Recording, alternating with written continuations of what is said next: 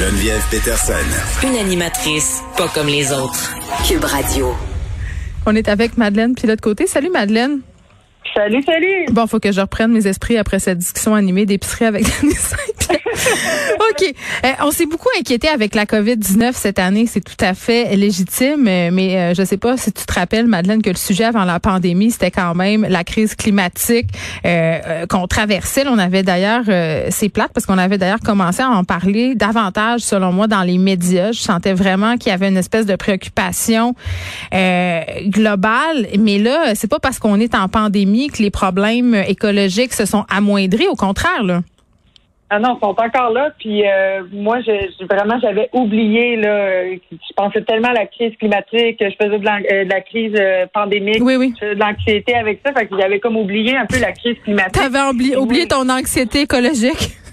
Oui, c'est ça, mon éco-anxiété. Puis hier, en sortant de mon recyclage, je me suis rendu compte que ma boîte de recyclage était pleine. Là, fait que je me disais, mon Dieu, qu'est-ce que la planète va devenir? Ça a comme remonté là, mon éco-anxiété. C'était là, mon Dieu, je commande trop sur Amazon. Les magasins sont fermés. Tu as tellement euh, raison. Ce matin, ouais. ce matin, j'ai mis euh, mon recyclage au chemin, moi aussi. Et, et puis j'avais honte.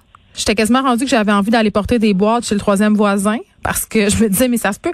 Je me disais mais ça se peut pas. Hein? J'ai pas commandé tout ça depuis deux semaines. Moi j'ai fait venir de l'épicerie, j'ai fait venir toutes sortes d'affaires et ça arrive de façon euh, excessivement emballée. Je comprends les détaillants qui veulent se prémunir contre les pertes. Là, tu veux pas euh, que tes systèmes se retrouvent brisés, se répandent dans la boîte. Mais écoute, euh, avant là, je mettais un bac au chemin cette semaine. Je pense j'en ai mis quatre. Là, tu sais, j'étais allé emprunter quasiment les bacs à recyclage des voisins. On surconsomme ben puis on fait un retour en arrière là, pour le suremballage. Moi, je le constate même à l'épicerie. Ben vraiment, même chose pour moi. Puis tu sais, Amazon, oui, ça fait des boîtes, puis ça fait plus de recyclage, mais ça fait aussi euh, beaucoup de déplacements, beaucoup de gaz à effet de serre, tout ça. Fait qu'il faut, faut mettre ça dans balance. Parce que oui, on a une responsabilité individuelle pour euh, pour la crise climatique, puis pour la régler, puis tout ça. Mais il faut se rappeler aussi que les, gros changements qu'on peut faire, ben, c'est les gouvernements qui peuvent les opérer.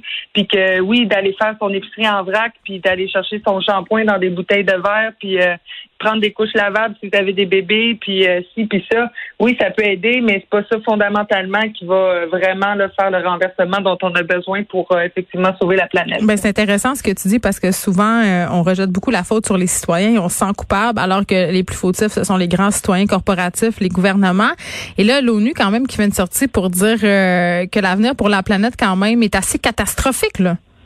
Oui, hier soir, dans le Journal de Montréal et de Québec, je lisais ça. L'ONU a annoncé jeudi, donc hier, que la planète elle se dirige vraiment vers un avenir catastrophique, comme tu as dit.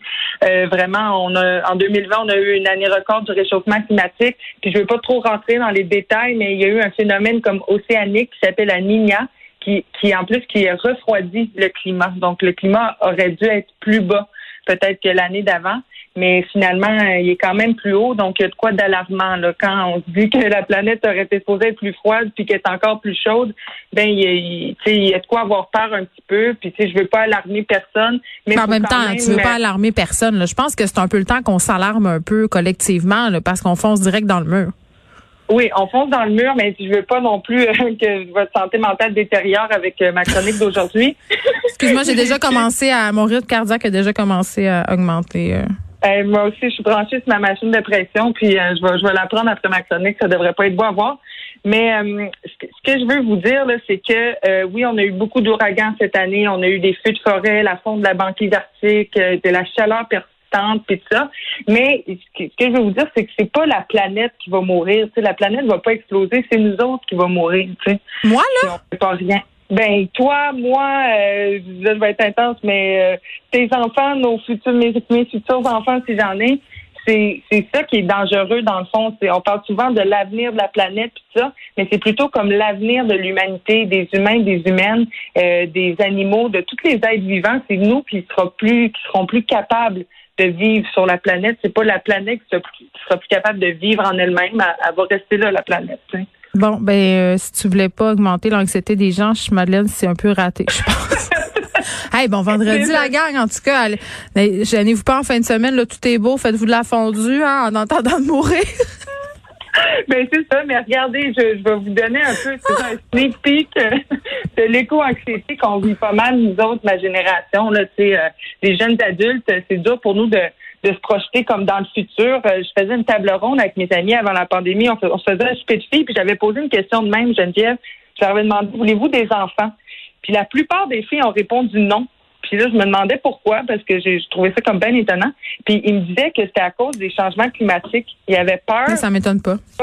Ben c'est ça, il y avait peur de pas comme pouvoir offrir à leurs enfants une, planète viable, une planète euh, le fun à vivre où on peut sortir dehors euh, sans masque à gaz, puis euh, tu sais qu'on n'a pas besoin de se mettre 800 manteaux même l'été pour pas brûler au soleil. Fait que j'ai trouvé ça intéressant. Ça m'a comme bien étonné que ça aille jusque-là, l'éco-anxiété. Parce que l'éco-anxiété, c'est une anxiété qui est provoquée par les changements climatiques, l'avenir de l'environnement. Puis c'est vraiment comme un poids quotidien qu'on euh, qu'on impose à, tous nos, nos, rêves, nos aspirations, puis tout ça. Tu sais, euh, on essaie d'en profiter le plus possible. Il y a un retour euh, aux sources aussi. J'ai des amis qui, qui veulent retourner vivre bientôt là en campagne, vivre de la terre, en profiter. Euh, tu sais, il y a toutes ces considérations-là qui mènent un peu notre vie puis nos choix futurs aussi. Est-ce que tu penses euh, qu'on va revenir dans un avenir proche à une discussion euh, proactive sur la crise climatique parce que euh, c'est vrai la crise pandémique c'est important c'est une priorité.